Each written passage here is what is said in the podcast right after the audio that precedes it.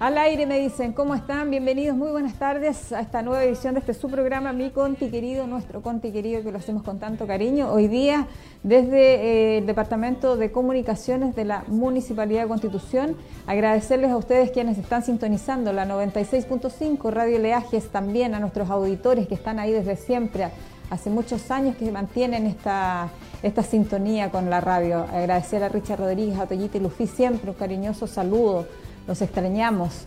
Y también hoy día de manera remota saludar a todos quienes nos están siguiendo por el streaming vía fanpage de la Municipalidad de Constitución. Agradecidos por la confianza que tienen en el trabajo que nosotros realizamos a diario a través de este programa y de la cobertura de distintas actividades que hacemos en el municipio. Hoy día un día distinto. No, yo no siento calor, para variar, pero los chiquillos podrían sentir a lo mejor más calor que yo. No sé, Juan Gutiérrez a lo mejor en fin, hoy día saludamos, eh, vamos con la pauta inmediatamente, vamos a hablar de varias cosas, ¿ah? vamos a hablar del tema de los aforos, de, las medidas que se tienen que tomar en fase 2. Hay mucha gente que está perdida, así que vamos a tratar de informar lo que más podamos de, esta situación que vamos a enfrentar a contar de hoy, 14 de octubre, que... 14 eh, de octubre, 14 de enero, ¿dónde estoy? 14 de enero, ¿dónde estoy metida? El 14 de octubre, no sé dónde saqué esa fecha, pero ya 14 de enero, eh, en que entramos ya en la fase 2, eh, de acuerdo a las eh, instrucciones dadas por la autoridad sanitaria, en este caso el Ministerio de Salud. También vamos a hablar de efemérides, vamos a hablar también del tema de las vacunas y vamos a, también a tener al alcalde en una entrevista que dio ayer, en un extracto de la entrevista que dio ayer a Contivisión, ¿ah? y donde habla de este tema también de la fase 2 de lo que está pasando en materia de comunal. Oiga, vamos con el santoral. El santoral hoy día recuerda a todos los que llevan por nombre Félix. A todos los Félix, los, sí, los saludamos cordialmente, a todos ellos.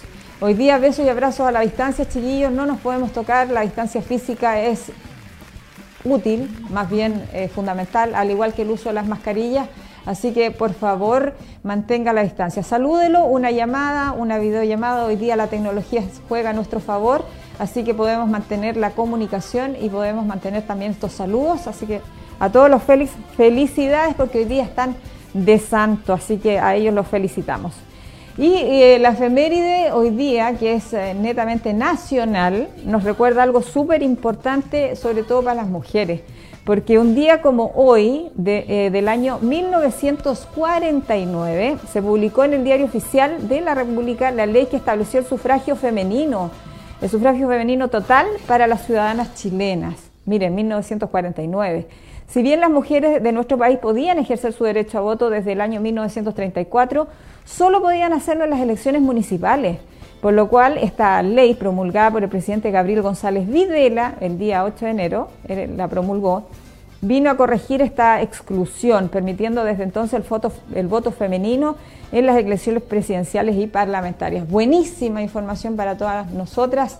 En 1949 recién se vino entonces en el diario oficial a publicar el derecho a sufragio, la, ley que venía a, dar... Em, en realidad eh, venía a incluirnos en realidad a, las mujeres para poder votar.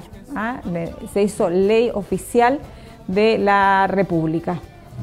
Y antes de continuar con el resto de la pauta y terminando ya las efemérides, vamos a hablar y nos vamos a detener solo un ratito acá porque vamos a hablar del plan paso a paso, de las modificaciones, de lo que puedo hacer en fase 2 y de eh, qué puede funcionar en mi comuna. Sabemos que hay mucha gente que no, está todavía eh, informada y nosotros queremos mantenernos informados para cuidarnos, para que usted no pase un mal rato, porque hay muchos que dicen, no, la cuarentena, la cuarentena va a ser solo sábado y domingo. Y si usted quiere salir, tiene que hacerlo con un permiso, con un salvoconducto y el permiso solo por una vez. No puede sacar permiso para el sábado y para el domingo, tiene que sacarlo o para el sábado o para el domingo. ¿Qué puedo hacer en fase 2? Eh, bueno, todos, incluidos los mayores de 75 años, pueden salir, pero no ir a lugares en cuarentena. Eso es de lunes a viernes. Debes quedarte en casa los fines de semana y los feriados, ¿ah? días en que solo podrás salir con un permiso individual que puedes obtener en la comisaría virtual.cl. Debes respetar el toque de queda, que implica que no puedes salir desde las 22 horas hasta las 5 horas de del, otro día, ¿ya? Eh, salvo que tengas un salvoconducto que de emergencia médica o funeral. Puedes ir a trabajar si es que trabajas en un lugar que no esté en cuarentena, a no ser que sea un servicio esencial, y tengas un permiso de desplazamiento colectivo. Asistir a actividades presenciales de educación escolar y media si la comuna retroceda a, fase 3. Dice, pero mm, eh, no si avanza a, paso 1, digamos. Dice, realizar actividad deportiva de lunes a viernes, oiga, esto es bien controversial, es de 7 a 8.30 horas, debería ser a cualquier hora, pero bueno, ahí dice que solamente se puede hacer actividad física de las 7 a las 8.30 horas. Todo esto dentro de la semana, de lunes a viernes. Si usted quiere realizar cualquier otro tipo de actividad los sábados y domingos, que está en cuarentena, tiene que tener un salvoconducto o un permiso especial que lo obtiene en la comisaría virtual.cl. Las reuniones sociales en residencias particulares, o sea, en mi casa yo puedo recibir hasta cinco personas como visita. Intentar no tener reuniones con más grupo en la semana. Participar en eventos o actividades con público, una actividad eh, fija, eh, dice por ejemplo, puede ser hasta 20 personas en lugares al aire libre y solo de 10 en lugares cerrados. Eh, residentes de centro de Sename pueden salir hasta tres veces a la semana con autorización y supervisión y también puede salir de vacaciones con el permiso de vacaciones dispuesto en la comisaría virtual. Pero quiere decir que si usted viene, por ejemplo, de vacaciones y arrienda una cabaña, el fin de semana, sábado y domingo, tiene que quedarse en la cabaña. ¿Qué puede funcionar en mi comuna? Y ahí lo tenemos en la gráfica y para todos nuestros auditores se los digo inmediatamente. ¿Qué es lo que va a funcionar de lunes de lunes a domingo? farmacias, supermercados y otros lugares de abastecimiento de alimentos y productos básicos o esenciales, centros de salud y establecimientos de servicio público, comercio y otras actividades no esenciales que puedan funcionar con trabajadores que vivan en la comuna en transición o sin cuarentena, jardines infantiles y sala cuna, establecimiento de educación si la comuna retrocede de paso 3, atención público en restaurantes solo en espacios abiertos con dos metros, lineales entre mesas, y sin música, o, sea, en realidad eso lo, modificaron porque es una recomendación, actividades con público respetando los aforos máximos y las condiciones de acuerdo al tipo de evento. Todo lo que funcione debe estar eh, o debe ser siguiendo los protocolos establecidos ¿ah? Eh, asistir, por ejemplo, a restaurantes solo en terraza o espacios al aire libre, ya lo dijimos, con un máximo de cuatro personas. Realizar actividad deportiva solo de lunes a viernes de 7 a 8.30 horas. Si usted lo quiere hacer el fin de semana, tiene que sacar este permiso especial, un salvoconducto, y recuerde que es uno solo por el fin de semana y solo dura dos horas. Así que usted va a tener que estar bien eh, informado de lo que puede o no puede hacer en fase 2. La verdad es que esto es única y exclusivamente responsabilidad de nosotros. El retroceder en esta fase que nos va a costar acostumbrarnos y que esperamos sea por poco tiempo, porque definitivamente eh, igual eh, estuvimos un año 2020 sometidos a mucho estrés por el tema de la pandemia, obviamente, y ahora nos vemos sometidos a esto que nunca habíamos estado, ni siquiera en el invierno del año pasado. Y bueno, la autoridad local, el alcalde de nuestra comuna, Carlos Valenzuela Gajardo, ayer lo, sostenía en esta eh, entrevista que, le hacen en, Contivisión, que, eh, claro, eh, la gente va a tener que aprender a vivir con esto y que está complicado el tema de, por ejemplo, los casos activos de nuestra comuna que se acercan mucho a los que tuvimos durante el mes de junio del 2020. La verdad es que es un año que quisiéramos olvidar pero es difícil mientras esto de la pandemia se mantenga. Nosotros vamos a tener que ser eh, rigurosos, vamos a tener que ser majaderos en esto de estar recordándoles lo que tiene y lo que no tiene que hacer durante eh, esta fase 2 que nos restringe mucho más. La idea es esa, la idea es evitar que la gente ande por la calle, que ande circulando por nuestras arterias, la idea es que usted se quede lo que más pueda en casa y los fines de semana definitivamente en cuarentenarnos. Lamentablemente pasamos a esta fase, la que nunca tuvimos incluso en invierno del año pasado. Así que eh, por eso es que el llamado se hace a la comunidad a que nos presten atención con esta información para que usted no pase malos ratos, porque si usted eh, infringe eh, la norma o infringe este tema de la cuarentena o cualquiera de las medidas, se somete o puede estar sujeto a multas que no son nada de baratas. También vamos a hablar de eso en algún minuto porque mm, le puede costar caro, ¿ah? eh, desde una fiesta privada, ahora como se dice, o clandestina, hasta el tema de andar eh, el fin de semana libre por las calles sin un permiso o un salvoconducto. Vamos a hablar de eso también. Pero ahora y a continuación vamos a escuchar las palabras del alcalde en un extracto que gracias a Eduardo Cubillas también que nos ayudó en esto a, hacer un extracto de la entrevista que se le hizo anoche al alcalde en el canal Contivisión donde aborda varios temas eh, que tienen que ver obviamente con la pandemia y la situación que está viviendo nuestra comuna eh, ahora, actualmente. Eh, escuchémosla.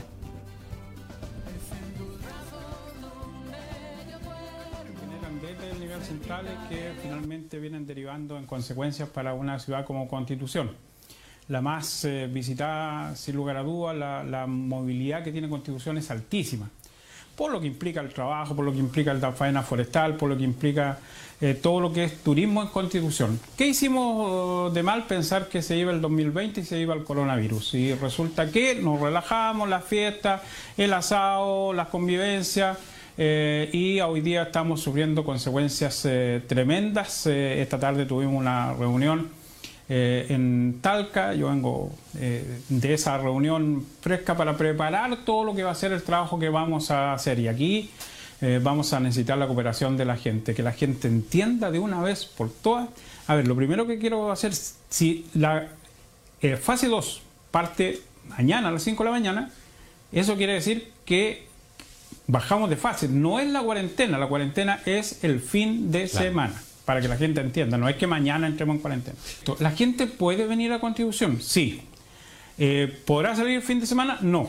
Ese, eso es eh, a tenerlo clarito. La gente puede venir, puede viajar a Constitución, pero tienen que asumir que vienen a una ciudad que durante el fin de semana, durante 30 días, vamos a tener esta prohibición, esta restricción de solo salir a, a lo que es esencialmente necesario, ya sea la farmacia, ya sea eh, comprar eh, eh, los alimentos y, tener un comportamiento adecuado. No mentir, no eludir, tener los permisos que corresponden, aunque el, lugar donde tú estás está a una cuadra de tu casa, tú tienes que tener permiso para salir de tu casa. ¿Cómo se hace eso? A través del, del celular, oficina virtual de carabineros, se saca un permiso por una vez para poder salir. Nosotros vamos a partir este fin de semana con filtro en las corrientes, filtro en eh, en el sector de Cuchi y filtro en Santana. Esa, ahí van, a estar instalados nuestros puntos de control. ¿Quiénes van a controlar?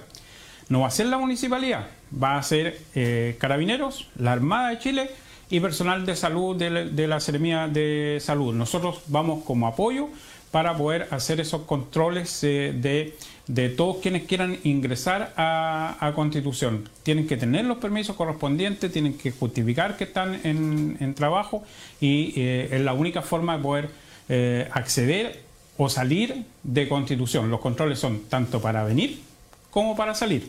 Eh, de constitución. Así que eh, lo que nosotros más le pedimos a la gente que entienda que esto es, cuando se habla de constitución es toda la comuna. La gente de Carrizal no puede salir, la gente de Junquillar no puede salir, la gente de Putú no puede salir, la gente de la zona sur no puede salir, la gente de Santa Olga no puede salir, nadie puede salir de sus casas si no tiene la justificación correspondiente. También va a haber patrullaje especial en la ciudad. Nosotros como municipalidad tenemos, eh, vamos a tener contacto directo para hacer las denuncias correspondientes. Así que yo le pido a la gente que se organice, la gente que en los campos quiere hacer su trilla el fin de semana, no la puede hacer. Tiene que hacerla en eh, los días de semana con las restricciones eh, correspondientes al aire libre. No pueden haber más de 20 personas en un mismo eh, lugar. es un, tenemos que aprender de una vez por todas. Esto nos pasó por porfiado. Esto nos pasó por, por porfiado, por no asumir de que esta enfermedad, hoy día tuvimos 13 nuevos contagiados, seguimos teniendo nuevos contagiados, me llaman a cada rato, oiga, ¿sabe qué? Mi mamá, mi papá, mi hermano se contagiaron.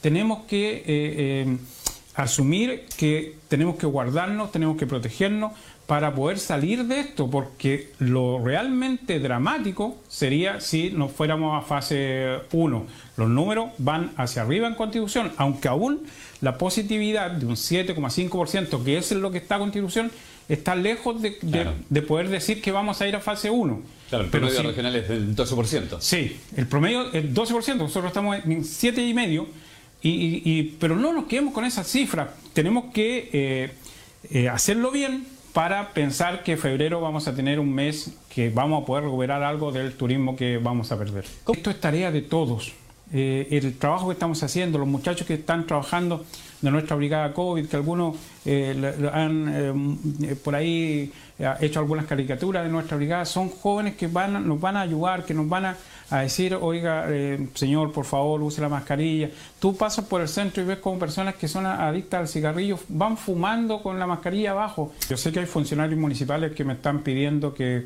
que la municipalidad vuelva a trabajar media jornada lo peor que podemos hacer, porque la gente necesita servicio y si nosotros no trabajamos todo el día, vamos a provocar lo mismo que está pasando en, los bancos, lo vamos a provocar en la municipalidad. Si la gente sabe que la municipalidad solo va a trabajar mediodía, se van a ir todos a hacer sus trámites a la municipalidad. ¿Qué es lo que estamos haciendo en... ¿Qué es lo que vamos a hacer en los bancos? Que por ahí me lo criticaron porque puse unas pantallas de promoción. Eh, lo vamos a volver a hacer. Vamos a poner pantallas gigantes nuevamente en, en los lugares más aglomerados para la cápsula de concientización la está haciendo el personal de salud de nuestro eh, CEFAM. Eh, en ese contexto, volver a lo de siempre, salir no en familia, no por favor evitemos eh, esto de, salir en familia, llevar a los niños a, comprar, es difícil comprar helado, todo lo demás, es difícil. Hoy día si tú vas a un supermercado ya no vas a poder comprar una radio ni, ni nada de eso, sino que lo, lo esencialmente necesario. Entonces tenemos, tenemos que ser eh, muy, muy responsables. Yo sé que aquí uno juega el rol de malo, pero, pero la verdad que yo hablé con el gobernador, a quien le agradezco eh, a don Jaime Suárez por su disposición. Hoy día con el general de zona, él me va a acompañar. El general de zona me va a acompañar el sábado en el punto de prensa que vamos a hacer acá en Constitución. Eh, que fue los requerimientos para que él como militar, como jefe de zona, le hable a la gente de Constitución. Van a haber otras autoridades más en el punto de prensa del sábado para decirle a la gente lo importante que es. Volver a fase 3 depende de nosotros. Irnos al 1 también es de nuestro actuar. Si nosotros, yo, lo, que, lo que estamos haciendo nosotros es por un lado arriesgarnos, pero para cuidar a la gente eh, a, nuestras personas, para que la gente no terminemos una fiesta en un cementerio. Por, perdón por lo duro, pero es la verdad. Es la verdad, los matrimonios no se pueden realizar, eh, no terminemos algo bonito, el cumpleaños no se nos va a pasar nada y después todo en el hospital llorando porque no podemos ver a nuestra madre, porque no podemos ver a nuestros seres queridos, porque uno se mete a un, hospital eh, contagiado y listo, ya no te no lo puedes ver y, que no te lo devuelvan en un cajón, depende de, nosotros, disculpe que sea tan duro, pero es, es lo que hoy día está en juego en Constitución.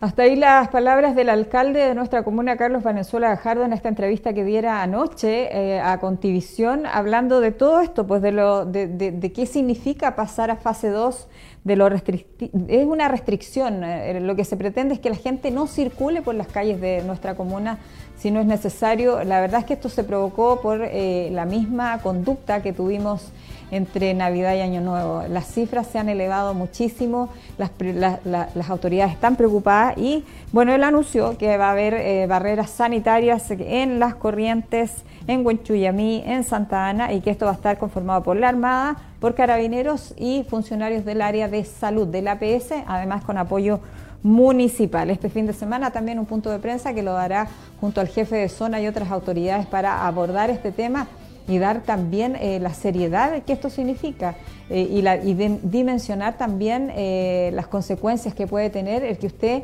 no asuma o no acate lo que se está instruyendo desde el Ministerio de Salud. Y nos vamos a, otro tema, pero enlazado, que tiene que ver también, esto aparece en el Mercurio hoy día, dice, ¿qué significa que el 50,38% de eficacia de Sinovac porque hay otra vacuna que se quiere traer a Chile, aparte de la Pfizer, que es Sinovac. Expertos explican por qué el porcentaje es un aporte significativo, dice. El número fuera de contexto genera algo de desilusión, dice 50,38% de eficacia general es lo que comunicó el Instituto Butatán con respecto a la prueba de la vacuna que desarrolla junto al laboratorio chino Sinovac, que fue realizada en una muestra de 12.500 voluntarios profesionales de salud estuvieron en contacto directo con COVID-19 en Brasil. Es una vacuna, dice, que tiene seguridad, eficacia y todos los requisitos que justifican su uso de emergencia, a pesar del bajo porcentaje de eficacia que podría arrojar. Aseguran así los expertos, añadiendo que el ensayo no se registró en ningún efecto adverso grave relacionado con la vacuna, ni tampoco reacciones alérgicas significativas. La decepción provino de la comparativa de cifras, porque Moderna informó un 94,1% de eficacia y Pfizer un 95%. Sin embargo, Pfizer sí ha provocado consecuencias negativas en algunos de los inoculados. Así que hay que tener harto cuidado con esto eh, y contarles también que, y pasamos ya a lo que aparece hoy día en eh, las últimas noticias, en la página 2 específicamente de las últimas noticias, porque este lunes comenzaría la vacunación para nuestros adultos mayores, ¿ah? con eh, residentes y funcionarios de establecimiento de larga estadía, ELEAM. Así es, las primeras dosis llegarían a siete regiones, Arica, Antofagasta, Atacama, Coquimbo, Higgins, Ñuble y Aysén, las primeras. Desde su casa, dice Las Condes, donde cumple una cuarentena preventiva tras haber recibido, dice, contacto estrecho por COVID-19, eh, Sebastián Piñera, de 71 años, anunció que ya parten estas 88.725 dosis de la vacuna Pfizer-BioNTech que arribarán ya en la madrugada de este miércoles, que llegaron ayer, serán destinadas a nuestros adultos mayores. Ah, con esta tercera partida se iniciará la inoculación de personal de salud de las regiones de, que ya nombré. Además, se completa con eh, pacientes críticos de la región de Metropolitana y Valparaíso. Inmediatamente después se comienza la vacunación de los adultos mayores de las regiones que eh, nombramos y seguramente esto va a seguir. Eh, la idea es que a mediados de año tengamos la mayor cantidad de población vacunada o inoculada con cualquiera de estas alternativas. Está Pfizer BioNTech, está Sinovac, está AstraZeneca de Oxford también, está Moderna. Hay muchas alternativas, seguramente van a ir llegando de a poco a nuestro país. La idea es tener la mayor cantidad, insisto, de gente vacunada a mediados de eh, año, ¿ah? cosa que el segundo semestre eh, podamos hacerlo de mejor manera. Así es, esto se anuncia y se, están todos los medios de comunicación, pero nosotros eh, lo rescatamos de las últimas noticias donde hay un titular gigantesco que dice que el lunes ya partiría la vacunación a nuestros adultos mayores. Una noticia sin duda positiva que dan ganas de compartir obviamente con todos porque lo hemos pasado mal y eh, estamos eh, tratando de hacer prevención, estamos, tratando de que la gente entienda que tenemos que cuidarnos entre todos, que tenemos que eh, ser solidarios con los demás, no solo cuidarme yo, sino que hacerlo también por los demás. Hoy día el uso de la mascarilla se ha comprobado que es súper, súper eficaz, es lo único que, que, te va a proteger fuera y dentro de tu hogar. E incluso en Europa adoptaron la medida de que las familias pudieran tuvieran la mascarilla eh, también al interior de, sus casas. Así que con esta información, con esto de que los adultos mayores ya van a recibir la vacuna, eh, ya estamos poniendo término al primer bloque de programa. No se pierda el segundo bloque, seguramente vamos a tener ahí una conversación bien entretenida con eh, Kimberly Rodríguez, a ver si la vamos a lograr contactar para hablar de un estudio, un proyecto que se viene para nuestra región eh, y que tiene que ver con impacto ambiental. Vamos a la pausa y ya regresamos con más de mi conti querido.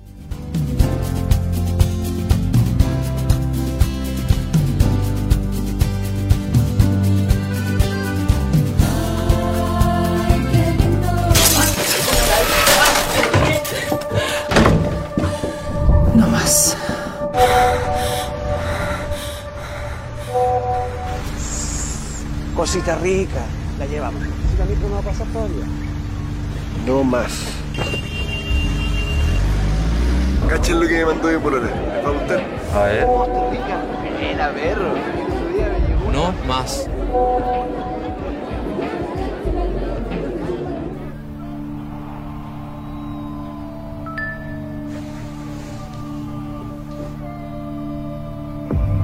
No más.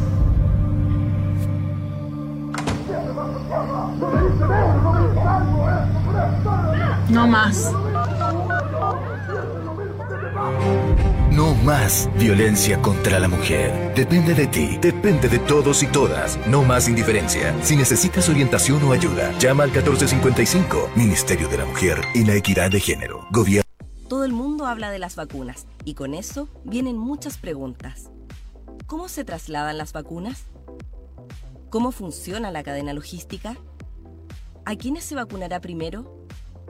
En este video te contamos la ruta de la vacuna de Pfizer, la primera que llegará a Chile. Porque antes de que una vacuna llegue a tu brazo, debe recorrer un largo camino, una cadena en la que participan miles de personas en nuestro propósito de ganarle al coronavirus. 1.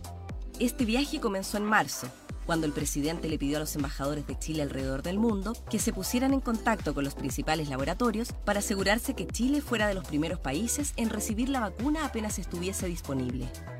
Así, Chile llegó tempranamente a diversos acuerdos con laboratorios para posicionarse como el país de Latinoamérica que tiene asegurada la mayor disponibilidad de vacunas gratuitas para su población. 2. Uno de los múltiples acuerdos a los que llegó nuestro país fue con el laboratorio Pfizer, quien llevaba una de las investigaciones más promisorias para llegar a la vacuna. Luego de meses de conversaciones, el 24 de septiembre se firmó un preacuerdo que luego se transformaría en un acuerdo definitivo. 3. En noviembre recibimos una noticia que alegró el mundo entero, cuando Pfizer arrojó un 90% de eficiencia tras pasar con éxito todas las fases de ensayos clínicos que se necesitaban para su aprobación, en un estricto sistema de control para asegurar su eficacia, calidad y seguridad. 4. Fue un mes después cuando algunos de los principales reguladores mundiales, como los de Estados Unidos e Inglaterra, aprobaron el uso de la vacuna de Pfizer. Pocos días después, el ISP aprobó el uso de esta vacuna en Chile, lo que permite iniciar gradualmente el transporte de la dosis hacia nuestro país. 5. Y así empieza el viaje de las primeras vacunas a Chile. Las dosis son trasladadas por vía aérea hasta llegar al aeropuerto Arturo Merino Benítez en Santiago de Chile. 6. Una vez que las vacunas tocan suelo chileno, son trasladadas hacia una bodega especialmente equipada, donde son reempaquetadas para su distribución. Las vacunas que se quedan en Santiago comenzarán su proceso de descongelamiento entre 3 y 4 horas, mientras que las que parten a regiones hacen un recambio de su sistema de frío para asegurar que lleguen en buen estado. 7. Una vez que están empaquetadas, las dosis parten a los distintos depósitos de vacunas e inmunoglobinas regionales, donde serán retiradas por el personal médico de los lugares de vacunación, quedando así disponibles para ser distribuidas a la población y comenzar de inmediato a salvar vidas.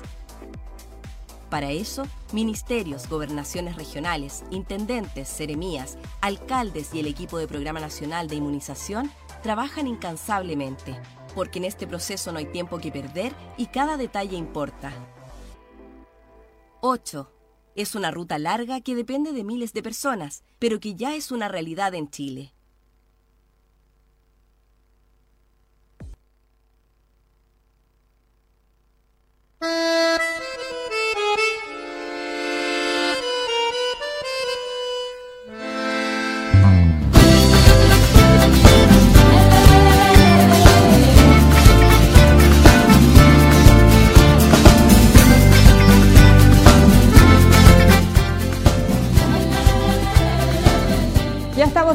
Aire con la segunda patita o el segundo bloque de este Mi Conti querido, esta edición eh, que hacemos casi especial de pandemia porque eh, dedicamos mucho tiempo eh, el contenido del programa a esto, pero en, realidad y lo hacemos de todo corazón para que nos cuidemos, no es para ser majaderos ni aburridores ni nada por el estilo. Oiga, una información de, de último minuto, pero ya la habíamos comentado en algún en alguna ocasión porque a contar de la próxima semana y a contar de este sábado ya eh, Radio Leajes, eh, usted la va a poder sintonizar en la 92.5 del dial.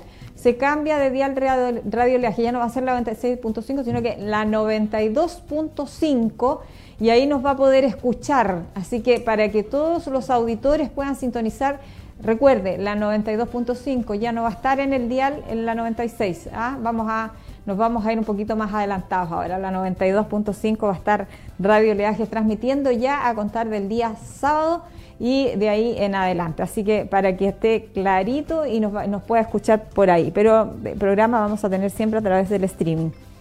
Oiga, vamos a hablar con ella y creo que ya está enlazada. La tenemos ahí, a Kimberly Rodríguez Cordero, que está em, teletrabajando, me dice. Y eh, bueno, ella es parte o es coordinadora del eh, Departamento de Medio Ambiente de la Municipalidad de Constitución y eh, nos va a hablar de una, mira, esta es una invitación que se está haciendo a la comunidad para participar de forma activa en una evaluación del proyecto Sistema de Transmisión Zonal del grupo CE Itahue Hualqui, ingresado como estudio de impacto ambiental con aplicación en tres regiones del país, Maule, Ñuble y Biobío. ¿De qué se trata esto? Kimberly Rodríguez nos va a explicar. ¿Cómo está? Bienvenida. Muy buenas tardes, Kimberly. Hola, Marce. Muchas gracias. Oiga, ¿de qué se trata este estudio de impacto ambiental, este proyecto de sistema de transmisión zonal grupo CSE, dice? Tiene un, nombre medio extraño, pero básicamente es un sistema de transmisión eléctrica eh, con objeto de ampliar en el fondo eh, el sistema y mejorarlo también en algunos tramos eh, a solicitud en el fondo del Ministerio de Energía. Esta es una licitación que actualmente ejecuta el titular que se denomina como Mataquito Transmisora Energía S.A. Este proyecto, como tú decías, ingresa como estudio de impacto ambiental, particularmente por la envergadura que tiene la, la iniciativa, ya que interviene tres regiones, entre las que está el Maule, Ñuble y el Biobío, de las cuales son 20 comunas aproximadamente las que eh, en diferentes tramos van a tener eh, intervención. En el caso de la comuna de Constitución, nosotros, eh, el tramo en el fondo que se asocia a nuestra comuna está asociado a la zona norte, como norte-este, noreste de, nuestra comuna, y eh, particularmente por el sector de Roble Verde. Eh, una, es como una puntita de la comuna, por, por llamarlo así, y y ya estamos trabajando justamente en este proceso de participación ciudadana que es, eh, es lo que, bueno, este proyecto ingresó hace más tiempo en realidad el sistema de evaluación, pero estuvo pausado por, por temas de pandemia. Se reactivó este, este proyecto a principios de diciembre y se decretó el inicio del proceso de participación ciudadana entre el 10 de diciembre y el 5 de marzo. Oye, Kimberly, el proyecto, ¿cómo que se llama? ¿Y es generación de energía? ¿De qué tipo de energía? ¿Energía eléctrica? No, no es una, un sistema de generación eléctrica, es de transmisión eléctrica. Ya, ok.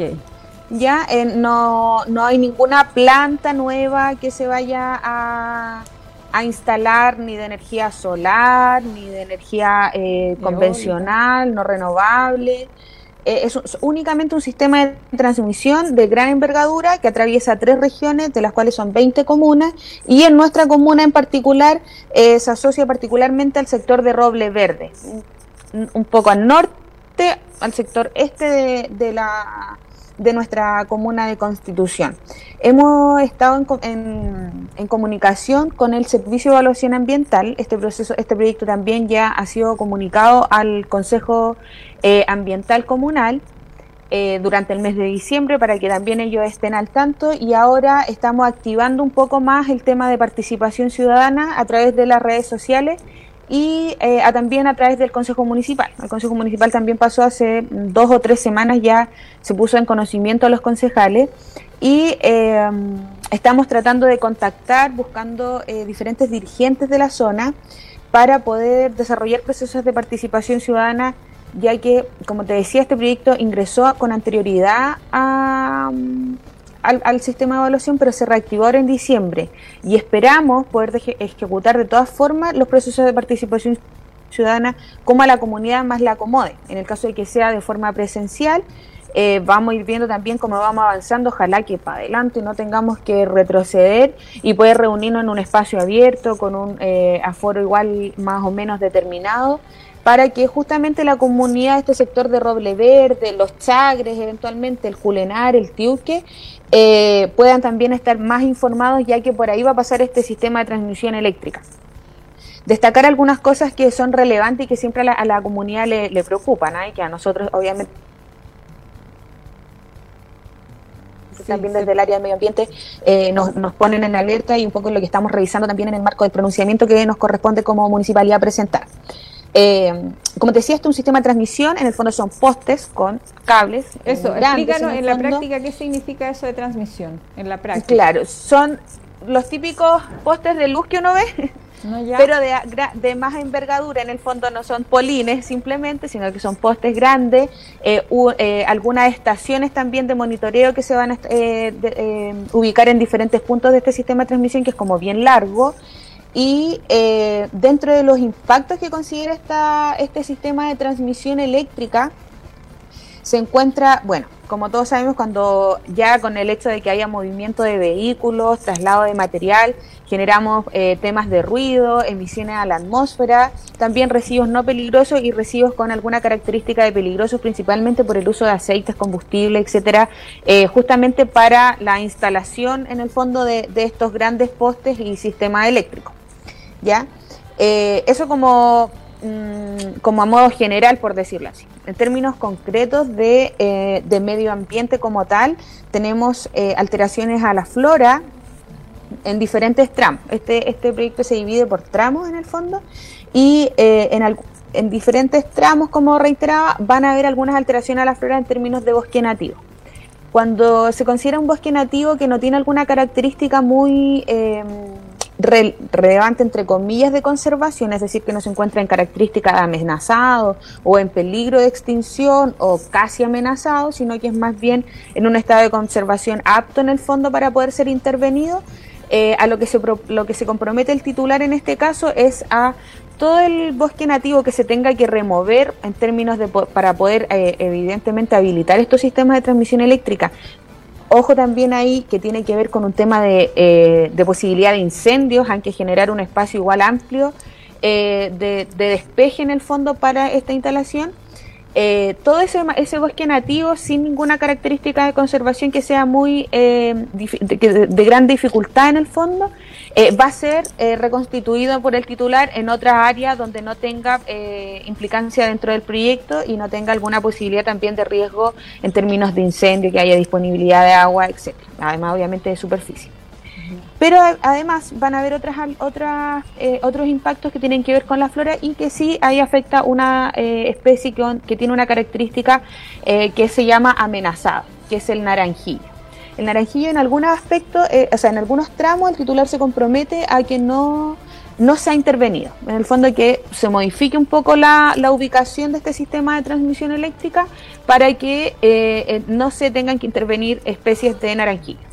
Pero hay otros tramos que necesariamente van a tener que cortar un par de especies, no son muchas, no recuerdo ahora específicamente la cantidad, pero eh, es un, número bastante chiquitito y eh, en ese caso el titular se compromete también a restaurar justamente la cantidad de especies que saque, que tenga que cortar, a eh, disponerlas en otro lugar eh, con, lo mismo, con las mismas características, disponibilidad agua, eh, superficie, que pueda efectivamente crecer y desarrollarse y que no y que en el fondo sea esta medida de esta medida de compensación. Yo saco uno acá, entonces pongo otro acá bajo las mismas condiciones. En el fondo, en este caso, una especie en característica de amenazado en estado de conservación y en el tema de bosque nativo en general, que no son eh, ninguna especie con alguna caracterización muy muy extrema en el fondo, que también se compromete a, a restituirlo en, otro, en otra área que no tenga mayor eh, conflicto en el fondo con el proyecto. Y por otra parte, sí. No, no, no, continúe. Sí. Por otra parte, eh, alteración al paisaje. Como les decía, eh, es un tema este de postes con cables que van a atravesar tres, tres regiones, en el fondo, es bien amplio. A nosotros nos toca un tramo bien chiquitito, la verdad. Hay comunas que se ven bastante más intervenidas. A nosotros nos queda como una colita en el fondo de la comuna y eh, en ese caso, como van a ser estas intervenciones grandes, de gran volumen, eh, también hay alteración al paisaje. Es decir, como se van a cortar árboles, eh, van a haber temas que van a cambiar un poco los colores, ya no se va a ver verde y café, eh, van a ver estos postes eléctricos y en ese, en ese contexto el, titular se compromete con eh, generar una instalación monocromática, es decir, como tratar de asociar los colores del proyecto con los del paisaje para que esta alteración se pueda mitigar en lo posible, teniendo que ya, oye. Claro que obviamente un, poste nunca va a ser igual que un árbol. Oye, eh, Kimberly. está, está claro. Oh, pero por ahí va un poquito. Oye, Kimberly, cuéntanos un poquito. Estamos en fase 2 en nuestra comuna. ¿Cómo es que pretenden hacer eh, una participación activa de la ciudadanía? ¿Cómo es que la gente puede opinar de este proyecto? Mira, el proyecto de todas formas, o sea, como es un estudio de impacto ambiental, el plazo para la participación ciudadana es bien amplio, son 60 días hábiles, los cuales iniciaron en el mes de diciembre y se extienden hasta marzo. Entonces, eh, bueno, nosotros, como te decía, ya eh, se le planteó este, este proyecto tanto al Consejo Municipal como al Consejo Ambiental Comunal, donde participan diferentes organizaciones de la comuna, y eh, nosotros también estamos en el fondo a disposición para facilitar este proceso de participación ciudadana. Por una parte, tenemos documentos que eh, eh, podemos facilitarle a la, a la, comunidad que tienen que ver con resúmenes del proyecto, para que la gente, en términos un poquito más sencillos y no tenga que leer los expedientes gigantes que nosotros estamos revisando, eh, se pueda en el fondo informar y consultar. En caso de que tenga cualquier duda, está habilitado nuestro teléfono de la oficina 7122498887 y también nuestro correo electrónico. ¿Ya? A través del correo electrónico en general, a mí me gusta un poco más porque ahí nos queda el respaldo, nosotros le podemos facilitar documentos, presentaciones que faciliten también la comprensión y también los documentos que sirvan para eh, hacer observaciones. Observaciones ciudadanas se pueden hacer a través de la plataforma del servicio de evaluación o también eh, de forma escrita y si es de forma escrita, a modo un poco presencial, eh, nosotros también le podemos imprimir el documento, lo ayudamos a redactarlo si es que tienen alguna complicación y nosotros mismos podemos hacernos cargo de hacerlo llegar, a, hacerlo llegar al, em, al servicio de evaluación ambiental. ¿ya? el Todas correo, observaciones. El correo es medioambiente Exactamente, ese es el correo. ¿Y podría repetir el número de la oficina? El número de la oficina es 7122498887.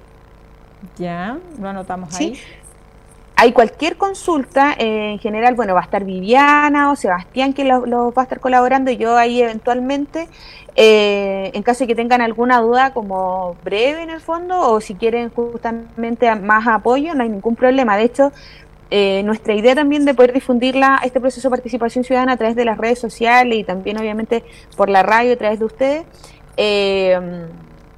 es que facilitar un poco el, conocimiento, las características del proyecto y también en caso de que la gente quiera organizar eh, procesos de participación ciudadana como tal, que son eh, cuando viene el titular, vienen del servicio de evaluación, presentan el proyecto, el servicio de evaluación eh, explica cómo son estos procesos de participación ciudadana, cómo se redactan las observaciones ciudadanas, etcétera. también lo podemos hacer, como te decía, esperamos que, eh, que podamos desarrollar de todas formas algunas actividades de forma presencial, particularmente en los sectores donde va a pasar esta línea de transmisión. Entonces, eh, estamos súper a disposición para coordinar, el servicio de evaluación también está súper a disposición para coordinar, ya sea con el titular, con la comunidad, con nosotros. Eh, ayer estuvimos, tratamos de sacar, hacer una reunión hoy día en realidad con, la, con el Consejo Municipal, por temas de agenda no pudimos, pero también eh, con ellos también vamos a conversar, entonces a través de los concejales y de la concejala también van a poder acceder en el fondo a esta información, ellos ya están al tanto. Eh, también tienen los links del proyecto, nosotros también, entonces en el fondo eh, instarlos como siempre en general eh, desde el área de medio ambiente a, ser parte de, estas iniciativas. Hay que tener ojo igual, de repente cuando uno dice, eh, no sé, este proyecto no me gusta, la idea es también tener como respuestas fundadas del por qué y de por qué yo voy a hacer una observación. Una observación ciudadana también tiene ciertos filtros, por llamarlos de alguna forma, o características básicamente, que es que yo no puedo observar porque simplemente no me gusta. Entonces, si yo pongo no, yo rechazo este proyecto porque en realidad no me gusta, esa observación no, no, no va a tener, no va a surtir ningún efecto en el, proceso de, evaluación mismo de la, de la iniciativa. Y por otra parte, es súper relevante justamente esto de que la gente asociada justamente a estos sectores donde se instalan estas iniciativas esté al tanto y pueda participar, porque en ocasiones eh, desde la comunidad se levantan eh, observaciones que los órganos, no sé, ya sea el municipio, el mismo titular, el servicio de evaluación, no, no hemos logrado captar, pero la ciudadanía conoce tan bien su territorio que eh, levanta datos, por ejemplo, ahora mismo nosotros creemos, y es lo que, es lo que se presenta a través del proyecto, que el naranjillo es la única especie con características amenazada que va a ser intervenida. Eventualmente, no sé, nos vamos a pillar con canelo, con rojo eh, con alguna especie de fauna. Entonces, en ese, en ese sentido, es que la invitación y, también nosotros nos, nos ponemos súper a disposición de poder apoyarlo en lo que gusten, en lo que necesiten. Hay tiempo todavía, eh, no hay para qué desesperarse, pero eh, eso, la invitación está abierta, pueden hacerlo a través de los canales de la municipalidad, también a través de la página del servicio de evaluación eh, de forma presencial, de forma remota. Vamos a estar súper atentos en el fondo para poder colaborar. Así es. Oye, muchas gracias Kimberly. Se nos va el tiempo. Eh, quisiéramos haber ahondado más en el proyecto porque sabemos que es, eh, bueno, el costo del progreso también, un poquito de eso también habla esto. Muchas gracias Kimberly Rodríguez Cordero por la disposición, por darnos esta entrevista y eh, por supuesto dejarnos súper clarito respecto a lo que tenemos que pronunciarnos como ciudadanía, como comunidad. Agradecidos de, de esta entrevista. Gracias Marce, gracias también por el espacio para la difusión. Cuando quieran, eh, repiten la información, lo pasan por las redes o me llaman, voy a estar súper ahí. Vamos a estar para esperando porque esto tiene plazo hasta el 5 de marzo. Muchas gracias. Gracias, Marce. Ahí estábamos entonces escuchando a Kimberly Rodríguez Cordero, quien estaba hablándonos entonces de este sistema de transmisión zonal grupo SE, aquí en el fondo tiene que ver con postación, tiene que ver con eh, monitoreo en ciertos sectores de nuestra comuna y que el Departamento de Medio Ambiente lleva, llegue va a, también a, que la comunidad se pronuncie, a hacer el llamado a la comunidad. Oiga, y antes de irnos revisamos las cifras COVID rápidamente. ¿Y no podemos ver las cifras? Ahí está. 840 casos confirmados, ayer se producen 13 nuevos contagiados, exámenes pendientes 312, recuperados 754, casos activos 75 y 11 lamentablemente personas fallecidas. Oiga, eh, solo señalar que en el mes de junio tuvimos 80 activos y fue nuestro pic, nos estamos acercando a eso. Nos vamos, eh, que tenga una linda tarde, nos reencontramos mañana si así Dios lo quiere. Chao, chao.